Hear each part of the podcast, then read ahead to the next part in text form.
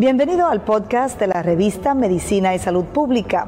No se pierda nuestra entrevista exclusiva con los médicos y expertos más relevantes para la medicina y la salud pública en Puerto Rico y el mundo. Unos 100 casos de reacción adversa a la vacuna de, contra el COVID-19 han sido tratados en Puerto Rico. La mayoría son personas que se han vacunado con la versión de Pfizer de la vacuna contra el coronavirus. Mi nombre es Luis Penchi, esto es la revista de Medicina y Salud Pública. En un reporte especial cubrimos la ciencia porque la ciencia es noticia.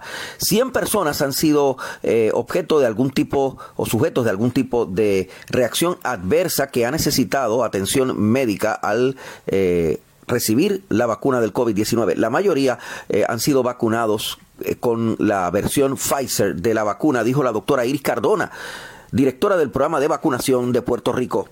Con Moderna, lo que te puedo comentar es anecdótico, porque realmente no tenemos reportes oficiales de gente que haya llenado lo que se llama el, la plataforma de reporte de eventos adversos, que sí tenemos sobre 100 casos donde se han reportado eventos adversos de, llámese dolor, inflamación, eritema del área de la inyección, y tenemos unos 5 casos de reacciones alérgicas eh, que han necesitado asistencia médica, pero ninguno grave, ni, ninguno eh, letal. Ninguna reacción ha requerido hasta ahora hospitalización.